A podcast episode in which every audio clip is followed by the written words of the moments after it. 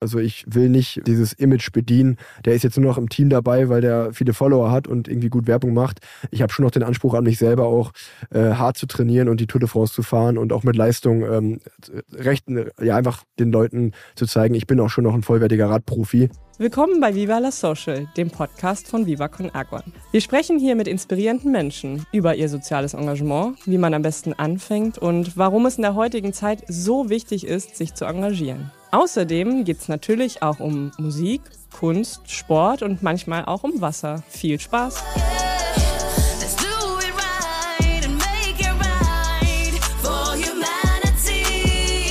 Werbung oder wie ich sage, Brunnen bauen, denn alles, was wir hier erlösen mit diesem ganzen Podcast, ist ja Social Business, also kommt Viva Con Agua zugute. Deswegen Werbung, aka Brunnen bauen. Immer wenn meine Stimme so leicht hochgepitcht auf Ritalin, aka ADHS, wirkend daherkommt, dann darf ich die Personio Foundation abfeiern, die von Anfang an und hoffentlich für immer sozialer Partner von diesem Viva la Social Podcast ist. Und was ist eigentlich eine Stiftung? Diese Frage haben wir uns schon gestellt und werden uns immer wieder auch stellen. Es gibt verschiedene Stiftungsformen. Es gibt zum Beispiel die rechtsfähige Stiftung und die treuhänderische Stiftung. Die rechtsfähige Stiftung, das ist auch in dem Fall die Viva Con Aqua Stiftung, die hat ein Mindestkapital von 50.000 Euro, das eigentlich nie wieder wieder angefasst werden kann. Und wird von sogenannten Stiftern und Stifterinnen gegründet. Und das kann eine natürliche oder juristische Person auch sein. Also auch GmbHs können Stiftungen gründen. Die treuhändischere Stiftung dagegen hat einen Stiftungsvertrag zwischen Stifter und dem Treuhänder. Und dort wird das Vermögen an den Treuhänder übertragen. Und dieser Treuhänder verwaltet Stiftungsvermögen gemäß der Satzung, dem Stiftungszweck und dem Stiftungsvertrag. So, jetzt habe ich euch einmal durch den Stiftungsdschungel geführt und jetzt geht's weiter mit der neuen Folge von Viva la Social mit der wunderbaren Sophia Burger. Achtung, hier gleich mal ein kleiner Disclaimer zu Beginn. Und zwar saß Micha nämlich während der Aufnahme mit seinem kranken Kind zu Hause. Das heißt, wenn ihr immer mal wieder so ein bisschen komische Geräusche hört und die nicht zuordnen könnt, das ist der kleine Mini-Fritz, der leider ähm, ja, krank war und mit dabei war. Deswegen hoffen wir, dass ihr euch davon nicht stören lasst. Viel Spaß! Willkommen zu Gast Rick Zabel. Wir freuen uns sehr, dass du heute hier bist. Ähm, schön, dass du, ich wollte sagen, den Weg zu uns gefunden hast, aber wir sitzen ja nicht im selben Raum. Aber schön, dass du zu Gast bist. Hallo. Ja, hallo. Vielen Dank, dass ich zu Gast sein darf. Ja, klar. Geht's dir gut? Mir geht's sehr gut, ja. Das, Kann mich nicht beklagen. Das ist sehr schön. Rick, du bist äh, vor allen Dingen bekannt als Radsportprofi. Ähm, ich glaube, viele verwechseln dich auch mit deinem Vater, der auch sehr, sehr bekannter Radsportprofi war. Wie nervig ist es für dich, immer wieder mit ihm verwechselt zu werden? Sehr, aber ich sag mal, es liegt ja auch ein bisschen an der, an der Schuld. Ähm, also es ist ja schon sehr nah an dem Namen, also mein Name ist sehr nah an dem Namen meines Vaters. Und ähm, von daher, ich glaube, wenn man mich, wenn man mich irgendwie anders genannt hätte, Simon, Matthias, Paul, was auch immer, ähm, dann wäre das vielleicht ein bisschen weniger. Aber ja, es ist, es ist doch immer wieder, wieder witzig, aber tro trotzdem nervt es auch ein bisschen. Also beides so ein bisschen. Ähm, hi, ich soll mich ja auch immer vorstellen. Hi, äh, hier ist Michael Rick. Ähm, wie witzig findet dein Vater immer noch, würde mich interessieren, weil ich wollte ja meinen Sohn Fritz Fritz nennen. Ich glaube, als wir uns kennengelernt haben, haben wir kurz darüber gesprochen und so weiter. Ähm, und ich habe es ja nur nicht hingekriegt, weil meine Frau zum Glück wahrscheinlich, also wenn ich jetzt dich höre, ihn eben nicht Fritz Fritz zu nennen. Aber wie lustig findet sein Vater noch? Ich glaube, ich glaube, also die, die Herleitung, um das auch mal zu erklären, das war gar kein Witz. Die, Ach, der meint das ernst. Meine, ja, die meinen das schon, die meinen das schon ernst. Ähm, die, die haben, glaube ich, diese Connection. Ich weiß nicht, ob die, wie die das nicht sehen konnten, aber die, also warum die mich so genannt haben, wie ich heiße, der Grund ist folgendes, weil die wollten unbedingt, dass ich nach irgendeinem bekannten Radsportler benannt werde, den die irgendwie cool fanden. Und meine Mutter fand äh, irgendeinen Franzosen äh, sehr toll, der hieß Jacques mit Vornamen. Das wäre, glaube ich, sogar noch schlimmer gewesen. Und mein Vater, da gibt's, es gab zwei belgische Profis, äh, Rick van Steenbergen und Rick van Looy. Also die hießen beide Rick. Und ich glaube, dem geschuldet äh, ist es Rick geworden. Jetzt haben wir das auch gelüftet, das Geheimnis. Genau. Aber ja, wa warum auch immer haben die nicht damit gerechnet, dass es irgendwann mal Verwechslungsgefahr gibt. Also um, um das nochmal, ich weiß nicht, ob du es gesagt hast, dein Vater heißt Erik Zabel. Und das ist Genau, wirklich genau. sehr nah an Rick Zabel. Aber wird er auch Rick genannt? Also ist es sozusagen auch so eine Abkürzung oder ein Nickname für Erik? Nee, nee, nee, der Okay. wird Ete. Ete ist sein Spitzname. Ete. Ete gehen, äh, Grüße gehen raus an Ete. Ähm, du fährst schon Fahrrad, seitdem du zwölf Jahre alt bist, habe ich gelesen. Wie kam es damals dazu, dass du dich fürs Fahrradfahren begeistert hast und dann auch den Karriereweg eingeschlagen bist, im Radsport Profi zu werden? Ich habe erstmal drei Jahre Fußball gespielt und äh, meine Eltern haben eigentlich auch ganz bewusst versucht, mich vom Radfahren ja, wegzuhalten, weil es ja auch viele andere tolle Sportarten gibt. Nachdem ich aber dann mit dem Fußball aufgehört hatte, da habe ich ein bisschen den Spaß verloren, ähm, habe ich eine Zeit lang gar keinen Sport gemacht und äh, wir, ich bin in Unna groß geworden, das ist so eine Kleinstadt in der Nähe von Dortmund und ähm, die haben einfach traditionell einen sehr guten Radverein. Und ich bin immer schon, weil mein Vater auch mal schon viel unterwegs war und meine Mutter war auch oft dabei, war ich oft bei meinen Großeltern als Kind. Und ähm, da, mit denen habe ich oft Radtouren gemacht, auch zusammen mit meinen Cousins und so. Und würde jetzt nicht sagen, dass ich irgendwie dann Talent entdeckt habe, aber ich hatte immer sehr viel Spaß am Radfahren. Und natürlich ähm, bin ich auch damit ein bisschen groß geworden, äh, wenn ich es bei meinem Papa gesehen habe. Von daher würde ich schon sagen, dass ich eine Leidenschaft einfach dafür hatte. Und dann noch durch diese Nähe zu dem lokalen Verein in Unna, ähm, der wirklich viel Nachwuchs hatte, ähm, habe ich mich dann, ja, ohne dass ich da irgendwie zu gezwungen wurde oder mir das ans Herz gelegt wurde, habe ich gedacht, ach komm, ich probiere es mal aus in dem Radverein. Und ähm, im Gegensatz zum Fußballverein zum Beispiel war es wirklich so, dass ich mich von der ersten Sekunde ab an super willkommen geheißen äh, gefühlt habe, äh, super wohl gefühlt habe und ähm, da irgendwie so direkt auf so ja, meinen Schlag Mensch so ein bisschen getroffen bin, sowohl äh, mit, den, mit den Mädchen als auch den Jungs im Verein. Und ähm, ja, habe dann einfach irgendwie so meinen mein Spaß und meine Passion dort gefunden und bin dem dann gefolgt. Also, hier nochmal zum Mitschreiben. Rick Zabel ist seit 2014 Radprofi. Sein Vater ist der sehr bekannte und erfolgreiche Radfahrer Erik Zabel, den sicherlich viele von euch kennen. Bei der Tour de France, an denen Erik Zabel von 1994 bis 2008 mit Ausnahme von 2005 jedes Jahr teilnahm, gewann er insgesamt sechsmal das grüne Trikot. Das Radrennen wurde Rick also schon mit in die Wiege gegeben. Seit 2020 fährt Rick fürs Team Israel Premier Tech und das ziemlich erfolgreich. 2022 war seine neunte Saison in Folge in der ersten Liga des Radsports. Und hier nochmal ein kleines Resümee seiner ersten Erfolge. Er ist insgesamt viermal die Tour de France gefahren, viermal den Giro d'Italia und viermal bei Paris-Roubaix.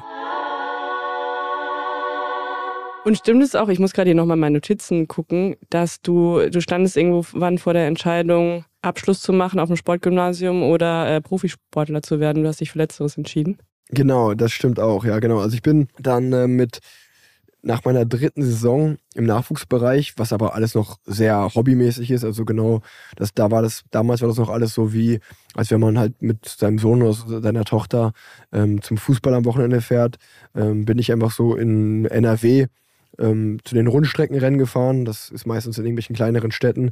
Äh, wird dann so ein Parcours abgesperrt von ein oder zwei Kilometern und fährt man dann so im Kreis. Und ähm, das habe ich so zwei, drei Jahre lang gemacht und habe mich stetig verbessert und habe in meinem dritten Jahr, glaube ich, so 16 so Rundstreckenrennen ähm, in NRW gewonnen. Also war das so auf Landesebene. Und ähm, habe da gesehen, okay, ich habe ja Talent und neben dem Spaß und der Community habe ich auch sehr viel Spaß am Erfolg, am Gewinnen gefunden, muss ich sagen. Und ähm, habe mich dann irgendwie so ein bisschen oder umgehört. Man spricht ja dann auch mit den anderen Menschen, die diesen Sport machen und äh, habe gehört, dass es so sogenannte Sportinternate gibt. Ähm, leider, ich glaube, das einzige, was es damals im Westen so wirklich gab oder das nächste war Kaiserslautern.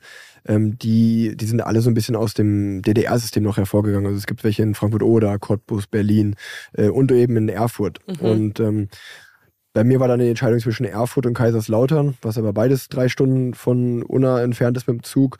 Und Erfurt hat ja einen ganz guten Ruf. Ich hab, bin dann mit, mit meiner Mutter da mal hingefahren, habe mir das angeschaut und habe gedacht, ah, ich finde das eigentlich ganz cool. Bin dann auf diese Sport, äh, aufs Sportinternat gegangen mit 14 war ich da, glaube ich, 14, 15. Ähm, war dann eine ganze Weile, ähm, was super cool war, weil die einfach Sport und Schule äh, verbunden haben. Also ich hatte manchmal, damit man sich das vielleicht vorstellen kann, hatte ich äh, zwei Stunden, die erste und die zweite Stunde Unterricht Dann hatte ich bis 13 Uhr oder so frei, wo ich dann Zeit hatte zu trainieren. Dann hatte ich nochmal von 13 bis 16 Uhr Schule. Ähm, und an anderen Tagen hatte ich einfach von 8 bis 12 Schule und dann aber den ganzen Tag frei. Also die haben es einfach möglich gemacht, dass man Sport betreiben kann und halt auch noch den Schulabschluss machen kann. Ähm, zum Beispiel wurde das Abitur da auf drei Jahre gestreckt, was normalerweise nur zwei ist in Thüringen. Mhm. Dass man halt einfach ein Jahr länger noch Zeit hat, um das Abitur zu machen.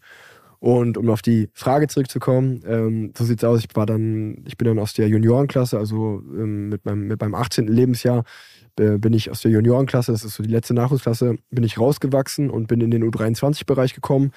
Und ich würde sagen, das ist so der Schritt äh, in Richtung ja, äh, Profi und habe damals dann vom Rabobank-Team ähm, meinen Zweijahresvertrag als damals noch, das war noch in der dritten Liga, ähm, aber das ist, ich mal, ja, war ein sehr, sehr gutes Angebot äh, in dem Profibereich.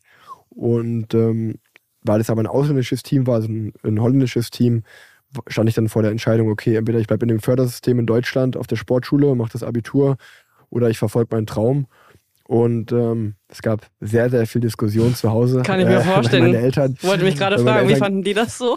ja, die waren jetzt nicht die größten Fans davon, ähm, Abitur abzubrechen, weil ich ja auch eben aus diesem Sportsystem komme und es war klar, okay, wenn ich es nicht auf dem Sportinternat mache, an der normalen Schule ähm, als Abi nachholen wird, war, wird so gut wie unmöglich sein. Und ähm, damals habe ich dann den Deal mit meinen Eltern so ein bisschen gemacht, weil ich kann mich noch daran erinnern, dass meine Mutter gesagt hat, ähm, oder zu meinem Vater, der wirklich sehr dagegen war, dass ich das mache, gesagt hat, hey, äh, ich kenne Rick, das ist ein Dickkopf. Wenn wir dem das jetzt verweigern, ähm, dann macht er aus Trotz auch kein Abi.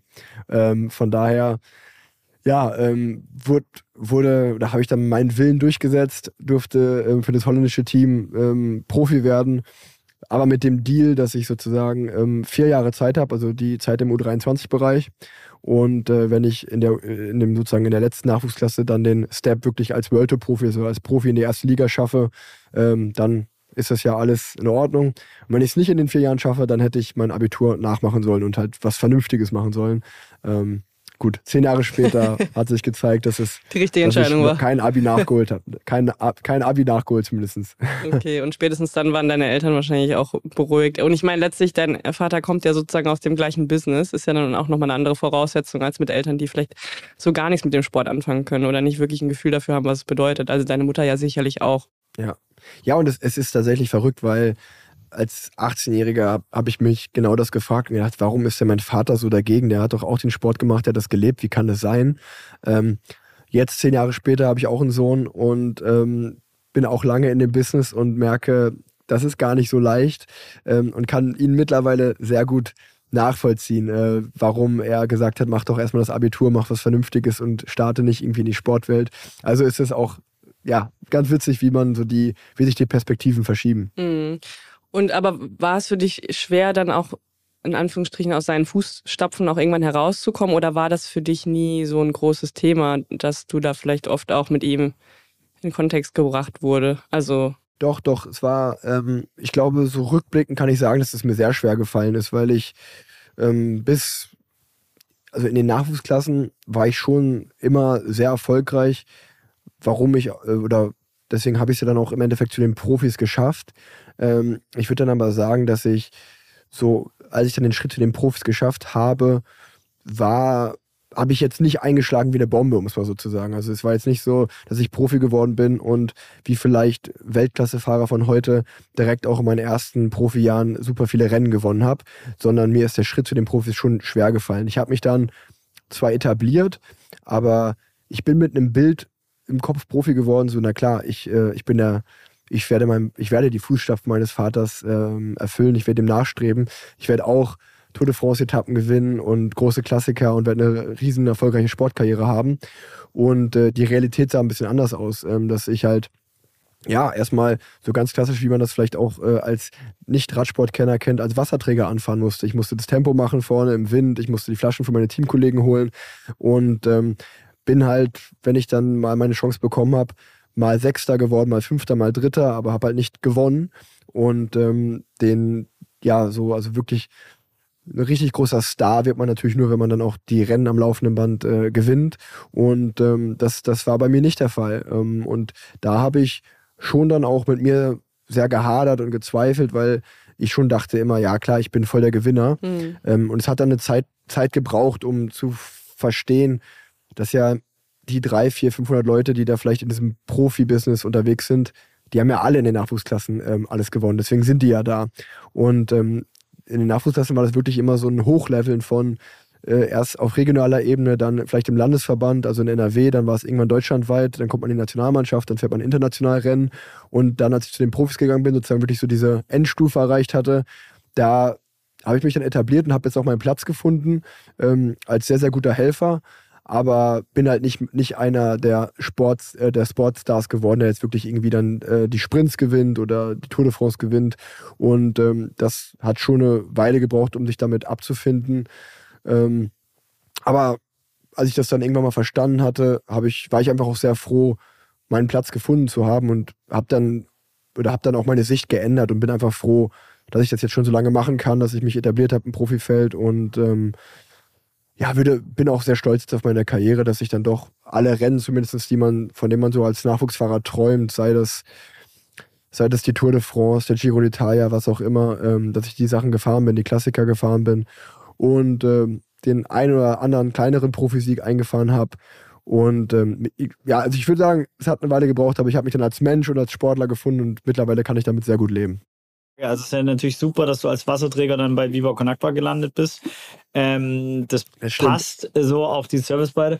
Ist es deswegen, du bist ja so ein bisschen vielleicht auch das Enfant terrible, wie man so schön sagt, ein bisschen in der Radszene. Du bist äh, tätowiert, du bist, bist äh, sehr umtriebig, du machst ganz, ganz viele andere Sachen neben ähm, dem klassischen Radsport. Kam das auch dadurch, dass du irgendwann gemerkt hast, ja gut, okay, jetzt vielleicht der aller, aller, allerbeste, die oberen 0,01 Prozent der Weltspitze schaffe ich nicht.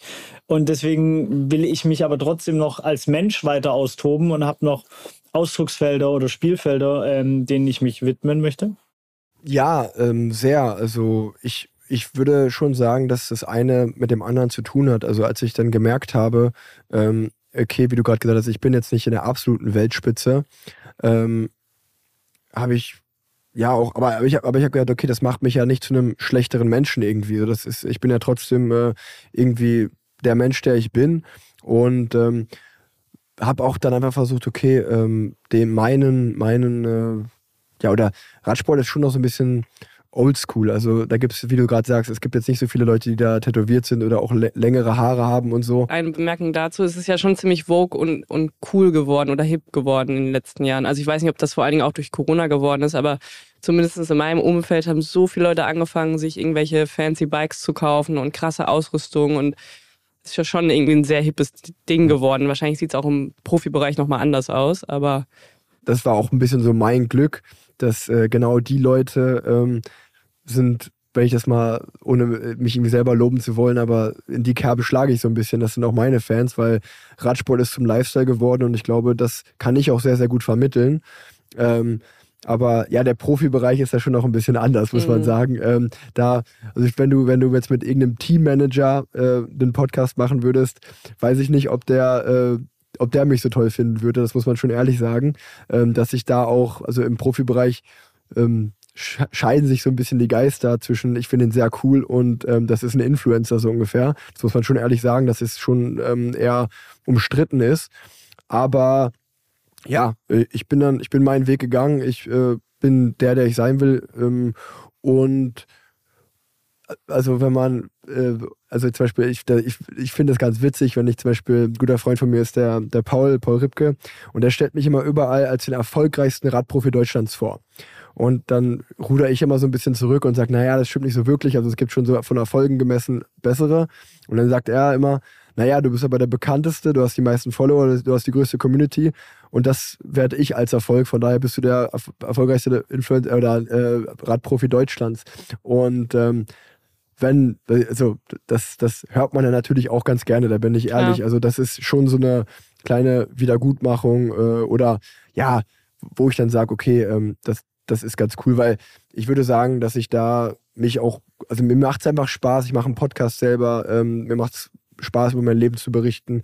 Mir macht Spaß, mich bei meinen Ausfahrten, beim Training zu filmen und Videos zusammenzuschneiden mit cooler Musik. Und einfach so dieses Gefühl, was du gerade gesagt hast, so dieses Lifestyle-Gefühl, das Coole, was äh, das Radfahren ist, ähm, das so zu vermitteln und Leute zu begeistern und zu motivieren, das macht mir eigentlich im Endeffekt viel mehr Spaß, wenn mir jemand ne, auf Instagram eine Nachricht schreibt, Erik, äh, ich habe mir ein Rad gekauft, ich finde das so cool, ähm, als irgendwie ein Rennen zu gewinnen. Das ist für mich, macht, mir, macht mich nachhaltig ja. glücklicher, das kann ich jetzt wirklich sagen. Eigentlich gibt es da ja eine schöne Analogie auch zu Viva Con Aqua Welt, weil äh, äh, als wir angefangen haben mit Charity, sage ich jetzt bewusst, und äh, diesem ganzen Sozialen, war ja Charity auch noch in so einer Ecke, wo keiner von uns jetzt heute äh, mitmachen würde. Ne? Also es war eher uncool, eher so ein bisschen, weiß ich nicht, hippieresk und, und, und so weiter. Ähm, sorry, mein Sohn. Ähm, betreue ich parallel. äh, deswegen hustet er manchmal. Ähm, und, und hast, hast du den Eindruck, dass, dass da jetzt auch mehr kommen, ne? wie, wie Sophia so sagt, klar, es ist schon in den Bubbles angekommen, aber auch in dem Profitum, dass da so ein paar kleine Rick Zabels kommen? Ja, es ich merke schon, dass es umso länger das jetzt äh, anhält, dass es mehr akzeptiert wird. Das, das auf jeden Fall. Ähm, weil im Endeffekt, wenn man sich mal das Businessmodell vom Radsport anschaut, ist es ja auch so, dass äh, es eben kein FC Bayern München, Borussia Dortmund oder St. Pauli mhm. gibt, sondern es gibt einen, früher, das kennen wahrscheinlich noch alle, es gibt ein Team Telekom oder es gibt jetzt heutzutage ein deutsches Team, das heißt Bora Hans Grohe. Und wie man hört, sind es einfach Markennamen, die die Teams tragen. Ähm, und die, die Sponsoren kommen und gehen. Und ähm, ja, wenn man ein bisschen die Augen aufmacht und sich die heutige Welt anschaut, dann sieht man ja einfach, wie wichtig Social Media auch ist, ähm, dass halt Reichweite für die Sponsoren zählt. Und ähm, dass dann natürlich jetzt schon ein Umdenken kommt, dass auch dann Fahrer, äh, wo man sagt, okay, das ist jetzt vielleicht nicht ähm, der der gewinnt keine zehn Rennen im Jahr für uns, aber der hat eine gute Social Media Reichweite, der erreicht die Menschen und das ist ja im Endeffekt dann auch wichtig für die Sponsoren, ähm, dass da, ja, dass dann ein Fahrer auch deswegen wertvoll sein kann. Ähm, also da merke ich schon einen Umschwung, obwohl ich ehrlicherweise sagen muss, dass ich trotzdem trotzdem, dass ich versuche, beide Welten zu verbinden. Also ich will nicht dieses Image bedienen. Der ist jetzt nur noch im Team dabei, weil der viele Follower hat und irgendwie gut Werbung macht. Ich habe schon noch den Anspruch an mich selber auch äh, hart zu trainieren und die Tour de France zu fahren und auch mit Leistung ähm, recht, ja einfach den Leuten zu zeigen, ich bin auch schon noch ein vollwertiger Radprofi und kann die Leistung bringen. Das ist einfach mein eigener Anspruch an mich selber auch. Das stelle ich mir tatsächlich auch relativ herausfordernd vor. Also wir hatten jetzt hier im Podcast, geht ja um das Thema soziales Engagement oder generell die Frage, wann Menschen anfangen, sich für irgendwas Soziales einzusetzen, sei es irgendwie mit einer Reichweite auf Instagram oder mit Geld oder Zeit. So, das geht ja auf verschiedenen Ebenen. Und hatten ja durchaus auch schon Gästinnen sitzen, also zum Beispiel auch Toni Gahn, die ja Topmodel ist und die auch irgendwann gesagt hat, so, ey, reicht mir eigentlich nicht. Ich möchte gerne meine Reichweite nutzen und meine Netzwerke zu den verschiedenen krassen Promis, um auch was äh, Gemeinnütziges zu starten. Und da in den Gesprächen ist auch immer wieder ein bisschen so rausgekommen, dass das teilweise auch ganz schön tricky ist oder herausfordernd ist, diese beiden Parallelen, die durchaus ja sehr unterschiedlich und sehr konträr sind, miteinander zu vereinen. Und wie machst du das? Also kommt es dir so konträr vor oder ist es überhaupt gar nicht so? Ja, es ist, es ist schon nicht einfach, aber ich glaube, das Wichtigste ist für mich, dass ich mir einfach denke, ich hatte oder ich hatte einfach super viel Glück bis jetzt in meinem Leben und ähm, also einfach schon, es fängt damit an, in welche Familie ich geboren wurde ähm, und dann auch mein Lebensweg. Äh, sicherlich habe ich mir da vieles von verdient, aber da muss man auch ganz ehrlich sein, dass ich einfach super gute Startvoraussetzungen hatte, um das alles zu machen. Und ich glaube im Endeffekt einfach dafür, ähm, ja, ein Bewusstsein zu haben, ein Bewusstsein zu entwickeln, dass man eben nicht irgendwie vielleicht der geilste ist oder äh, dass einem das irgendwie, dass man das alles verdient, sondern dass man bei vielen Sachen einfach sehr viel Glück hat und ähm, da auch ja ähm, selig für sein sollte und glücklich für sein sollte und dankbar für sein sollte, ähm, dass das halt eben nicht selbstverständlich ist. Ähm, ich finde, damit fängt es dann schon mal an und dann geht natürlich der Schritt weiter, ähm, dass man sagt, okay, wenn ich jetzt schon diese Reichweite habe oder äh, die Sache, dann kann ich das natürlich jetzt irgendwie auch oder sollte ich vielleicht sogar, ist das, ist das meine Verantwortung, das irgendwie auch zu einem gewissen Teil für was, für was Gutes zu nutzen. Und ähm, da ist das Radfahren ja, das Rad an sich ist schon mal ähm, super Fortbewegungsmittel, weil es ja wirklich äh, grün ist und äh, Thema Klimawandel und so ähm, ist es super. Ähm, dann muss man aber auch nur bis zwei zählen können. Dass das natürlich auch nur dann stimmt, ähm, wenn man, wenn ich jetzt in Köln immer bleiben würde, da wo ich wohne und mit meinem Rad halt wirklich alles auch machen würde und täglich äh, äh, das nur mache, sondern ähm, im Endeffekt, die, die Wahrheit sieht ja so aus, dass ich dann doch zu vielen Rennen weltweit irgendwo hinfliege ähm, und da ist dann auch schon wieder schwierig, dieses grüne Image äh, zu vermitteln. Da muss man auch ehrlich sein, aber trotzdem, ja, glaube ich, ist es. Das Wichtigste ist einfach, dass man authentisch ist und ehrlich ist und sagt, okay, ähm, ich versuche einfach die Welt positiv zu verändern oder auch ähm, ja einfach was mit der Reichweite was Gutes ähm, zu machen und nur weil ich zum Beispiel zu den Rennen fliege, ich weiß, dass das halt nicht gut ist, das sage ich auch ganz ehrlich ähm, und äh, dass man dem vielleicht nicht nachstreben sollte privat, sondern ähm, ja, äh, trotzdem kann ich ja auf, in, im selben Atemzug dafür werben, sich vielleicht ein Rad zu kaufen und mit dem zur Arbeit zu pendeln, anstatt im Auto. Und wenn es erstmal nur für den Sommer ist, so, also äh, ich glaube, man muss einfach echt sein und dann auch sagen, zum Beispiel, um auf das Beispiel Pendeln im Radfahren zu kommen, ja gut, wenn, wenn ich jetzt gerade rausgucke und es regnet und es ist dunkel, da muss sich niemand aufs Rad zwingen. So nur äh, für, das, das muss nicht sein. Und da hätte ich auch keinen Bock drauf. Aber wenn man es vielleicht vom März äh, bis Oktober macht, weil es möglich ist, ist es schon mal besser, ähm, als äh, das ganze Jahr beim Auto zu fahren. Werbung oder wie ich sage, Brunnen bauen, denn alles, was wir hier erlösen mit diesem ganzen Podcast, ist ja Social Business, also kommt Biber Conakwa zugute. Deswegen Werbung, aka Brunnen bauen. Shoutout, Liebe und großer Dank geht raus an die Rügenwalder Mühle, die uns schon auf ganz viele verschiedene kreative Arten und Weisen unterstützt. Ob es in der Millantor Gallery ist, die Ehrenamtlichen, die keinen Hunger mehr haben dank dem leckeren Essen oder in, bei Jingle Bells letztes Jahr, dieses Jahr als Unterstützer dabei sind oder auch hier beim Vivala Social Podcast. Und schon seit 2014 ist die Rügenwalder Mühle vegetarisch und teilweise vegan unterwegs und das finden wir natürlich mega geil. Unter dem Motto am besten schmeckt's, wenn's allen schmeckt. Was sehr ähnlich wie der All-Profit-Ansatz von Biber Conakwa ist. Deswegen, wenn's allen Menschen geil geht, geht's uns selber gut und geht's allen Menschen geil. Deswegen, am besten schmeckt's, wenn's allen schmeckt. Danke, Rügenwalder Mühle. Wie bist du eigentlich zu Viva Con Agua gekommen? Weil, also wir haben uns ja auch letztes Jahr im Rahmen von Run for Water, Ride for Water, also sportlichen Mitmachkampagnen bei Viva Con Agua kennengelernt. Ich weiß aber ehrlich gesagt nicht. Ich schätze mal, die erste Verbindung lief auch über Micha Fritz, aber die Story dahinter kenne ich gar nicht. Nee, genau. Äh, Micha hat mich, äh, das war glaube ich 2020 oder 2021, irgendwie so in den Dreh, Ende 2020, Anfang 2021 angeschrieben. Ähm, ich weiß gar nicht, wie Micha auf mich aufmerksam geworden ist, aber ähm, ja, hat einfach gefragt, hey, äh, ich bin Micha, das ist, oder ich stehe für Viva Con Aqua. Ähm, hast du Bock, ein Teil dessen zu sein? Und ähm, ich kenne euch natürlich. Ich finde euch auch äh, sehr, sehr cool, habe mich sehr über die Anfrage gefreut und ähm, war auch ein bisschen eigennützig, muss ich sagen, weil ich eure, weil ich eure Fotos mal so cool finde mit dem Viva Con Aqua. Ich habe gedacht, ja, wäre wär schon ein ganz schöner Boss-Move, wenn ich auch mit so einem Plakat da stehe. Ne? Das, das, das würde ich, würde ich schon, in der, in der Reihe werde ich gern gesehen. Du meinst die mit dem What is Human Right, die Schilder wahrscheinlich, genau, ne? das meine ich, ja, genau. What is Human Right mit dem, mit dem Pappschild, immer schön in schwarz-weiß. Die, die fand ich immer sehr cool, da war ich, da, da, da muss ich auch dabei sein gerne. Ich habe eine Frage in, in Richtung Engagement, weil vielen Leuten ist es ja gar nicht bewusst, wie viel Engagement eigentlich dahinter steckt, auch im Radsport aktiv zu sein. Also bis der Moment, du hast ja auch, du hast glaube ich zwölf und dann bis 23 hast du die Entscheidung im Final getroffen, also neun Jahre erstmal Vollgas gegeben. Ähm, da ist ja auch ganz viel Engagement für die Sportart einfach von den Eltern vonnöten. Ja, 100 Prozent. Bis dann so. Äh, Du kommst ja jetzt gerade, hast gesagt, du warst gerade in Südafrika, auf, auf, äh, hast ein Projekt dort gemacht, auch äh, wo es darum geht, eben äh, Kindern und Jugendlichen den Zugang zu, zu ähm, Fahrrädern zu ermöglichen, damit die quasi nicht weite Wege in die Schule gehen müssen. So habe ich es äh, so. Ja. so. Ähm, und wie, wenn, wenn du dieses Engagement, wann ist dieser Moment quasi, wo das so shiftet und dann zum Business wird und geht damit eigentlich auch was verloren auf deiner Seite und wie schafft man es auch immer wieder zurück zu den Wurzeln da eigentlich so kommen, so eine gewisse Demut zu haben für all die Leute, die quasi ganz von vorne anfangen und deren Job halt nicht des Radfahrens ist oder nicht dieses Profitum. Weißt du, wie ich, die Frage ist nicht so klar gestellt, aber weißt du, wo ich auf hinaus will?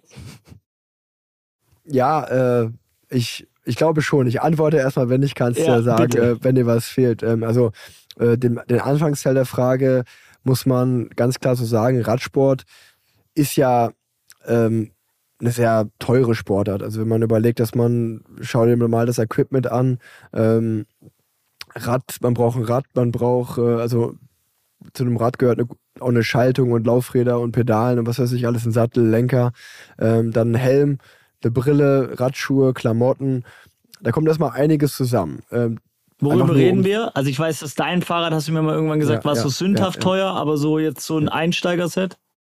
Also, also ich, ich sag mal, wenn du wirklich bei allem das günstigste nimmst, ähm, dann bist du immer noch bei 2.000, 3.000 Euro dabei, Ja, aber krass. ganz locker. Krass. Und ähm, dann gibt es sicherlich Vereine, so wie ich zum Beispiel gerade gesagt habe, der SV Unna, der hat sich das über Jahre erarbeitet, da auch vielleicht kleine Sponsoren und Partner zu haben, Mhm. dass man, dass man zum, als wenn man neu dahin kommt zu dem Verein, dass man vielleicht mal ein Rad gestellt bekommt, das nicht direkt alles kaufen muss, was einfach ähm, ja super gut ist. Aber äh, da reden wir erstmal nur über das Equipment, was man braucht, um den Sport zu machen. Das nächste ist dann, das, was ich auch gerade gesagt habe, ich habe dann in NRW bin ich diese Rundstreckenrennen gefahren. Das heißt aber gleichzeitig, dass meine Eltern oder mein Opa damals oft, wir sind wirklich von Unna nach Köln gefahren, nach äh, ins Ruhrgebiet, bis hin nach Herford, äh, auch manchmal in andere Bundesländer. Also es ist jedes Wochenende, geht dann mal so ein Samstag oder Sonntag oder manchmal auch beide Tage, sind eigentlich der halbe Tag ist weg, weil man morgens dahin fährt, das Rennen fährt wieder zurück, super viel Engagement. Ähm, da muss man einfach ehrlicherweise sagen, ja, wenn man ein bisschen älter wird und wenn man jetzt zum Beispiel auch selber Kinder hat, dann realisiert man erstmal, wie viel ähm, Engagement der Eltern da überhaupt hintersteckt, dass man das machen durfte. Das ist das Erste. Und da, da werde ich, da werde ich sicherlich schon mal sehr demütig und dann komme ich auch wieder zu dem nächsten Punkt. Ähm, also das fängt ja damit an, ich konnte Radsport nur betreiben, weil ich Eltern hatte, die sich das leisten konnten, mir dieses Equipment zu kaufen, weil ich Eltern hatte, die nicht auf Spritgelder, also auf äh, Benzin äh, schauen mussten, die sagen können, ja klar, wir können nicht da rumfahren, kein Problem. Ähm, und ich glaube, wenn man in den heutigen Radsport oder in den Triathlon auch schaut, sieht man das auch noch. Also, das machen eigentlich fast nur weiße Menschen, wenn man ehrlicherweise, wer- wer- wenn man ehrlich ist. Also es gibt äh, da jetzt äh, nicht so viele, äh, also es ist schon eine, eine Blauplau Blaupause eines Menschen, der, der gerade Radsportprofi ist. Ne? Das sind schon mehr die Menschen aus westlichen Ländern, aus wohlhabenden Familien. Ähm, und ähm, da, das ist, das ist die Realität. Und ähm, wie du sagst, wenn man dann in Südafrika ist und ähm, gerade Radsport, äh, eine Ausdauersport hat, wenn man zum Beispiel mal zum Laufen, Laufen in Leichtathletik geht, schau dir mal an, ähm, wie die ganzen Äthiopier und so, wie die, wie die da, ähm, ja, äh, die sind, viele davon sind geboren für Ausdauersport. Das kommt im Radsport jetzt ganz langsam erst. Und äh, wenn man aber ja dann in Südafrika ist ähm, und wie du gesagt hast, für die, die Kubeka Foundation, die ähm, da einfach wirklich mit den günstigsten Mitteln äh, Räder zusammenstellt. Da kostet ein Rad, ich glaube, ein bisschen mehr als 300 Dollar. Und äh, die mit, einem, mit, mit diesem Rad können diese Kinder einfach zu Schulen fahren, haben dadurch äh, ja einen, ähm, erstmal, ja, wie sagt man, äh, den, den Zugang zur Bildung und ähm, auch für andere Dinge einfach, äh, also der, der Schulleiter hat das ganz gut erzählt, ähm, als der damals ein Rad bekommen hat, ähm, weil er war auch in dem Programm, das, das gibt es schon sehr äh, etwas länger, hat er gesagt, der ist einfach mal von einem Township ins andere gefahren. Das war für den wie halt in eine andere Welt, weil du hast auf einmal natürlich einen ganz anderen Radius, als wenn du zu Fuß unterwegs bist. Und das sind immer so Momente, das ist jetzt erst zwei Tage her, als ich da war, ähm, wo dir natürlich klar wird, okay, ähm, im Endeffekt fängt es wirklich halt damit an, wo ich geboren werde, in was für einer Familie ich geboren werde, äh, in was für einem Land ich geboren werde, in was für ein soziales Verhältnis äh, ich geboren werde. Ähm, und dann schaut man auf seinen ganzen Lebensweg zurück und denkt sich eigentlich, ja, okay, äh, sicherlich habe ich ein bisschen die Skills mitgebracht, auch selber. Aber ganz, ganz vieles davon wurde mir schon erstmal in die Wiege gelegt, Mhm. gelegt. Und ähm, das ist sehr unfair, dass, dass, dass die Welt so ist. Aber dafür ein Bewusstsein zu haben und dann, ähm, ja, vielleicht ein bisschen mehr für Chancengleichheit äh, äh, einzustehen, dass halt wirklich mehrere Leute diesen Weg gehen können und Leute zu inspirieren. Ähm, ich glaube, das ist einfach so diese, das Bewusstsein und so ein bisschen auch die Verantwortung, die man dann hat und äh, ja, die, die man dann auch nachgehen sollte. Gibt es irgendwelche Projekte dahingehend, also quasi den Lewis Hamilton des äh, Radsports zu finden, weil jetzt auch äh, rein, also jetzt wahrscheinlich wäre das ja sogar auch ein interessanter Marketing-Case für, auch wenn ich jetzt gar nicht aus der Marketing-Bubble oder Brille denken will. Aber gibt es Cases, wo du sagst, hier in, in Deutschland gibt Stiftungen, die genau sowas fördern, dass Menschen, die vielleicht aus eher ähm, ökonomisch schwächere, schwächeren Strukturen kommen oder aus marginalisierten Hintergründen ähm, zum Radsport herangeführt werden oder, oder wie wird das aufgebrochen? Du hast gesagt, es wird so slightly aufgebrochen gibt es ehrlicherweise äh, nicht so richtig. Also wirklich die, die Kubeka äh, Foundation ist so mit Abstand äh, die bekannteste. Ähm, aber die macht es halt, wie gesagt, auch nur für, äh, für die afrikanischen Kids. Also jetzt nur Europa ist mir keine, ähm, ja, keine äh, Charity bekannt, die, die da äh, dahin hingehend irgendwo geht. Ähm, und auch die ganzen, also da muss man schon ehrlich sein, du, wenn, wenn man darüber redet zwischen Engagement und Business, dass die Zielgruppe, ähm, an die die ganzen Sponsoren rangehen, das sind schon auch eher Leute, ich würde sagen, ab 40, die auch gut Geld verdienen, die sich halt so Räder auch kaufen können. Ne? Ähm, da ist, äh, dahingehend, dahingehend gibt es also wenn ich jetzt jemanden vergesse, tut es mir leid, aber ähm, oder schreibt mir gerne, dass ich das auch gerne irgendwie verbreiten kann äh, und dafür eine, eine, größere Bekanntheit schaffe. Aber ja, ähm, da, dahin gibt es meines Wissens nichts. Und, also, und das ist ja auch witzig, wo du gerade sagst, zwischen Engagement und dann auch Business so ein bisschen. Mhm. In, in meinem Fall ist es ja jetzt wieder so, also es ist ja super dankbar, dadurch, dass, also wir haben gerade darüber geredet, jetzt hat man eine Social Media Reichweite oder ich habe auch einen Podcast und all das, was es erstmal braucht, um anfangen, äh, um mit Radsport anzufangen, also Helm, Brille, Schuhe, Rad, Klamotten, dann ist Sommer, Winter, brauchst Winterklamotten, brauchst Sommerklamotten, das ist, kommt, da kommt super viel zusammen. Und da bin ich ja wieder in der glücklichen Lage, dass ich jetzt durch meine Reichweite, dass diese Partner auf mich zukommen oder ich Teamsponsoren habe, die dann sagen, hey, wir zahlen dir Geld dafür, dass du bitte unser Produkt bewirbst, weil ähm, ja, über Werbung werd, werden die Sachen ja auch verkauft. Ne? Und dann ähm, ist das natürlich wieder, also da kommen einfach viele, da ist Radsport dann wieder für mich ein dankbarer, da bin ich wieder in der glücklichen Person, äh, in der mhm. Position, weil ich natürlich einfach nicht nur irgendwie eine Laufschuhmarke habe und Klamotten, sondern ich kann halt sieben verschiedene Produkte bewerben, die es halt fürs Radfahren braucht. Und äh, ja, dann äh, ist mir, bin ich da wieder in einer sehr glücklichen Position und denke mir natürlich, okay, wenn man da irgendwie was zurückgeben kann, ähm, bin ich da sehr, sehr, sehr dankbar für.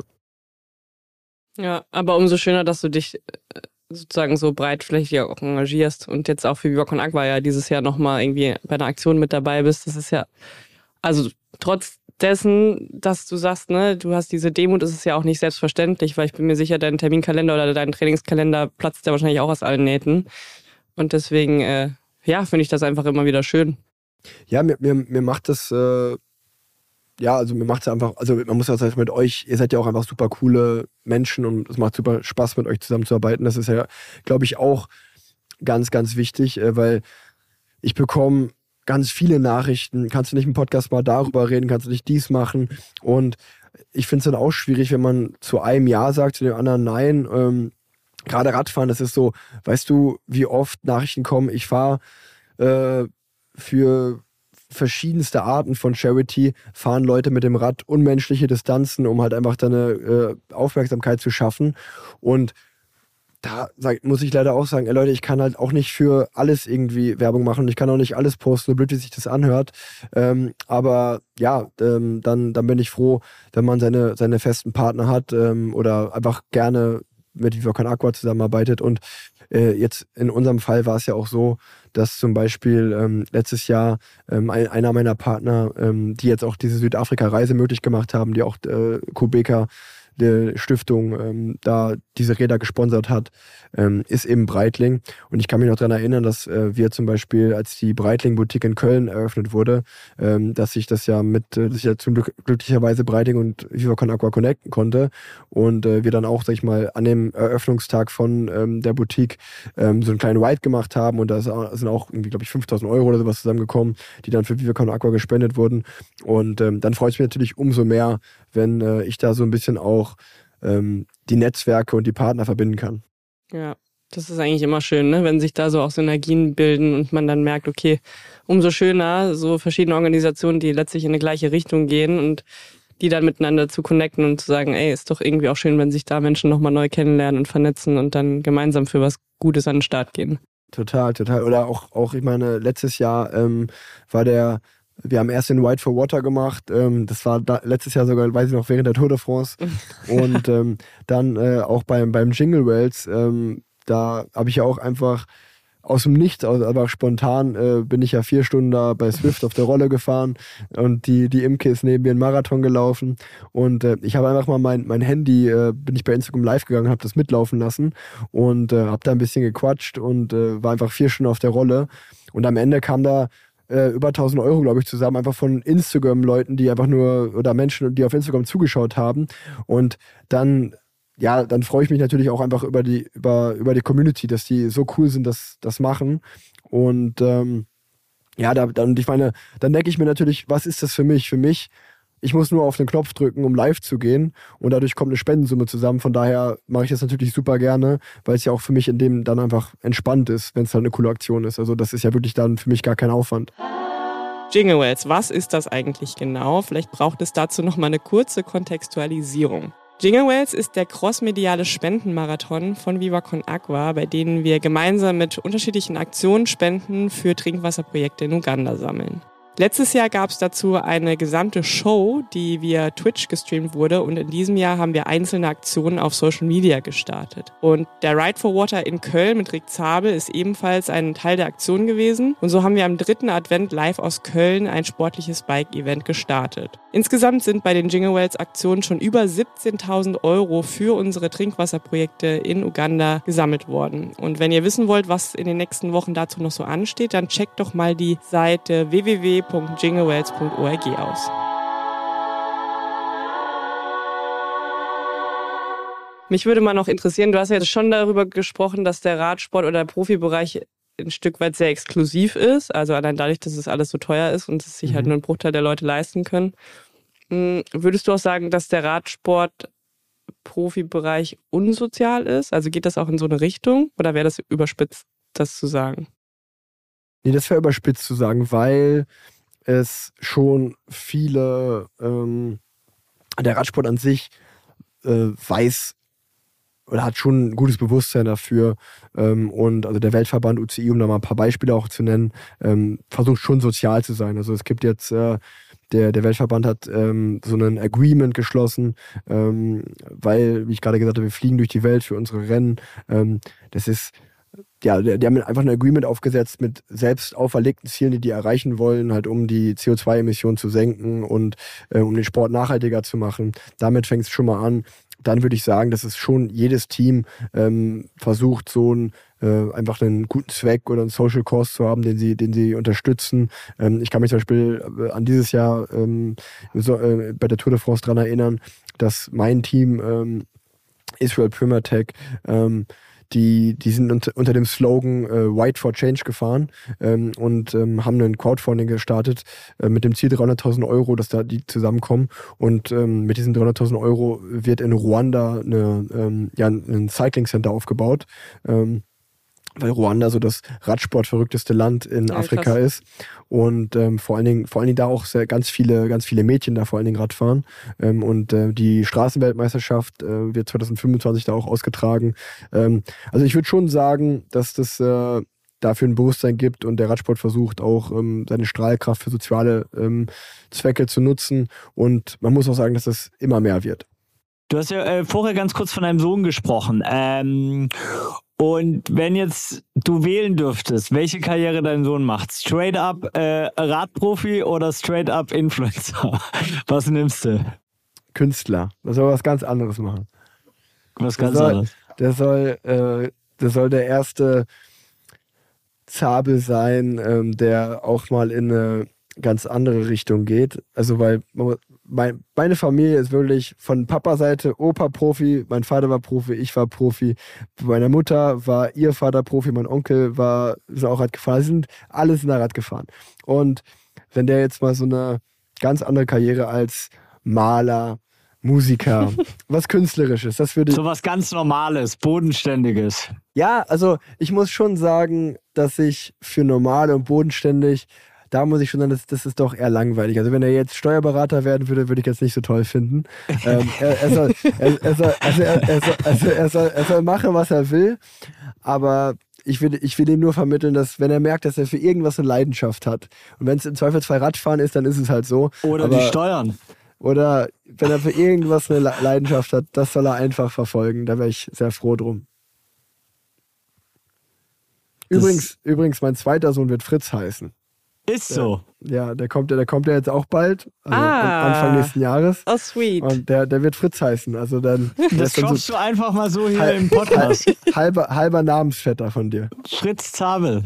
Ja, jetzt, jetzt, jetzt muss ich, jetzt muss ich ihn so nennen, aber das wissen jetzt schon. Jetzt gibt's keinen viele. Weg zurück. Jetzt ja, wissen, aber das geil. wissen eh schon viele. Das setze ich, aber es ist gut, Fritz Zabel. Ja, ist cool. Ja.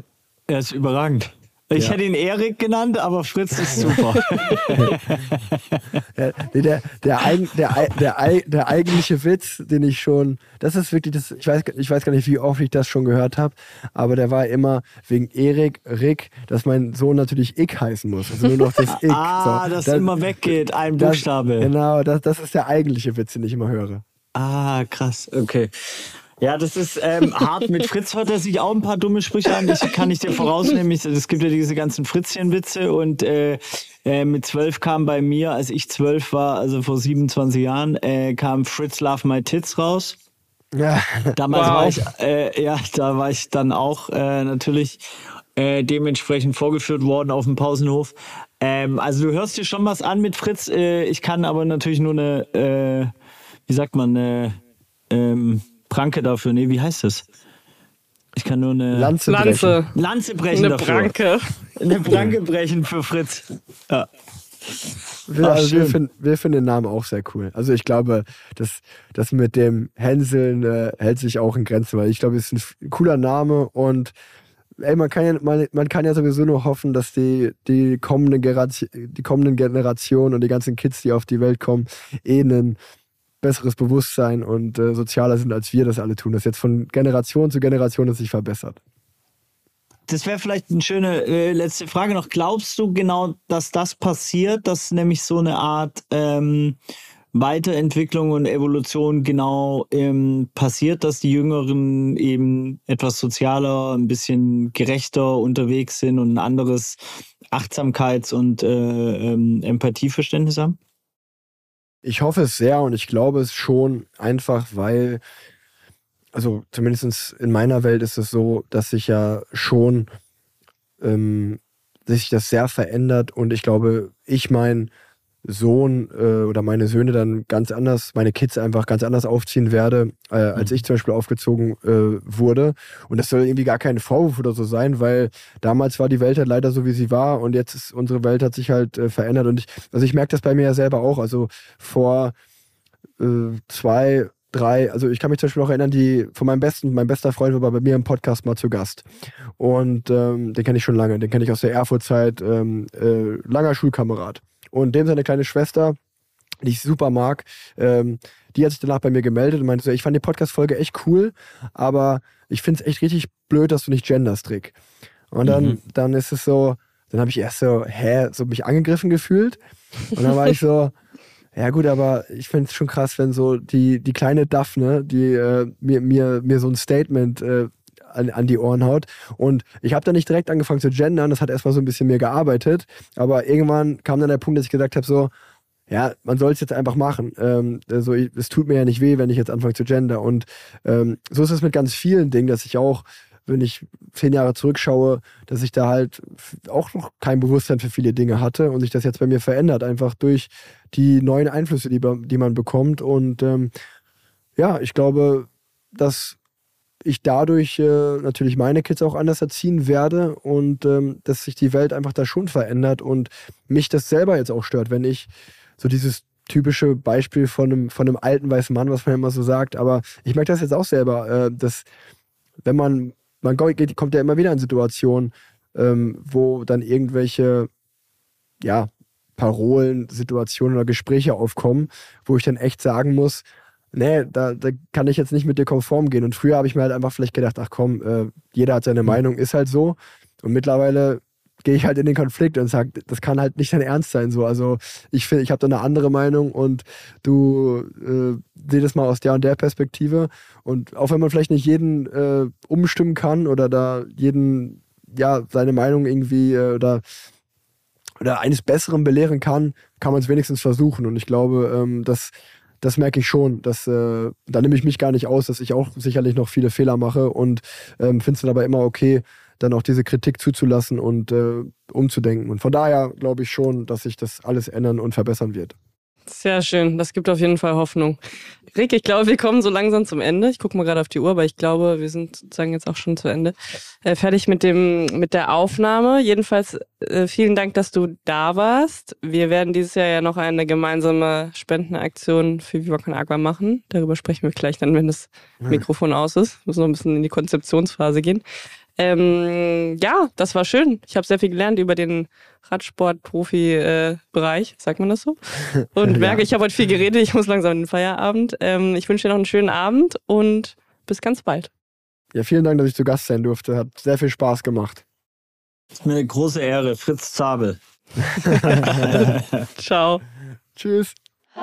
Vielen, vielen lieben Dank fürs Zuhören. Wir hoffen wie immer, euch hat die Folge gefallen und wenn dem so ist, dann lasst uns doch gerne ein Like oder Feedback auf Instagram da. Bald stehen ja die Weihnachtsfeiertage an und viele von uns haben Zeit und wenn ihr Lust habt auf noch mehr Podcast von und mit Viva Con Agua, dann gibt's was ganz Spezielles für euch. Und zwar veröffentlichen wir am 21.12., das heißt in zwei Tagen, wenn ihr das jetzt hier hört, einen ganzen Marathon-Podcast von Viva Con Agua. Der wird allerdings nicht gehostet von Micha und mir, sondern von Niklas und David. Das sind die Hosts vom Dudes Podcast. Vielleicht kennt ihr den ja auch. Mit dabei sind viele unterschiedliche, wie ich finde, sehr, sehr spannende Gästinnen, die ich euch natürlich jetzt noch nicht verraten werde. Das ist auch ein bisschen Überraschungspodcast. Deswegen schaltet mal ein, das lohnt sich auf jeden Fall. Und wir freuen uns natürlich Deswegen machen wir das Ganze ja überhaupt. Und wir hören uns hier in zwei Wochen wieder. Bis dahin wünsche ich euch schöne, besinnliche und hoffentlich auch ein bisschen entspannte Weihnachtsfeiertage. Lasst es ruhig angehen und bis im neuen Jahr. Eure Sophia und euer Micha.